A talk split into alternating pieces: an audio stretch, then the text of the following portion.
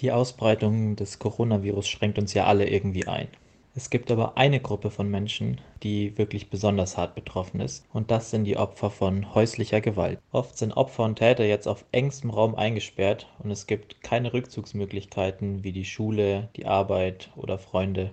Das merken jetzt auch Hilfsorganisationen wie die Initiative für Münchner Mädchen, kurz immer. Sie bieten unter anderem eine Zufluchtsstelle, bei der auch Froni arbeitet.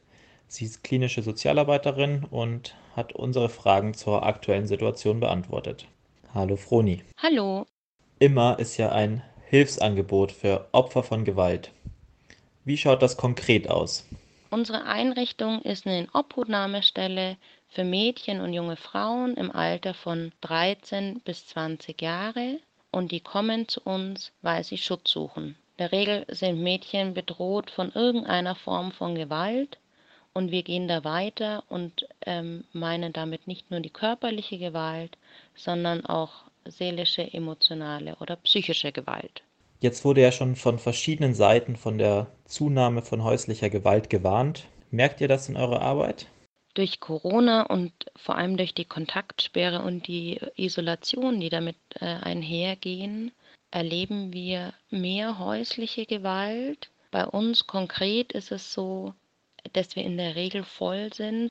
Wenn man aber auf München die gesamte Situation der Inobhutnahmestellen sieht, ist es schon so, dass Plätze, die da vielleicht nicht immer belegt waren, dass da ein viel größerer Druck ist. Genau, und das führen wir ganz klar auf die Isolation und die Kontaktsperre und die ganze Spannung, die damit verbunden ist, zurück.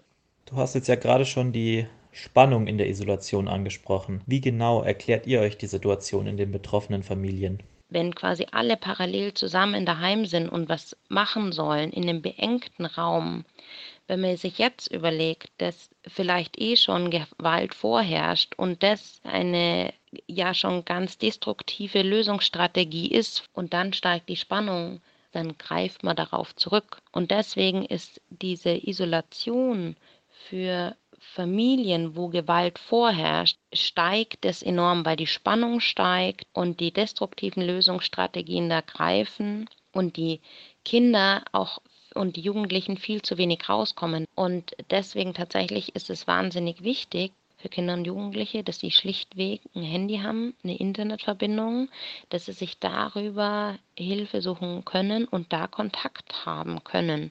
Wie du gesagt hast, der Kontakt nach außen ist ja schon eine erste wichtige Hilfsmöglichkeit.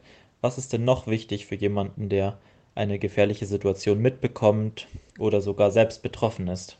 Wichtig ist einfach, dass man weiß, wenn man selber betroffen ist, aber auch wenn man das sieht oder mitbekommt, dass das eine Straftat ist, die angezeigt gehört. Und im ersten Schritt ist aber das Aller, Allerwichtigste ist, dass das Kind oder der Jugendliche aus dieser Familie rausgenommen wird und dem Hilfe geboten wird. Im akuten Fall einfach über die Polizei gehen, über die 110. Okay, also auf keinen Fall wegschauen und auch jetzt unsere Kinder und Jugendlichen schützen. Vielen Dank, Froni, für das Gespräch und weiterhin alles Gute. Tschüss. Und zum Schluss nochmal die wichtigsten Anlaufstellen. Ihr könnt euch jederzeit über die 110 an die Polizei oder über die 116 111 an das Kinder- und Jugendtelefon wenden. Da bekommt man auch sehr unkompliziert eine Beratung oder Hilfsangebote.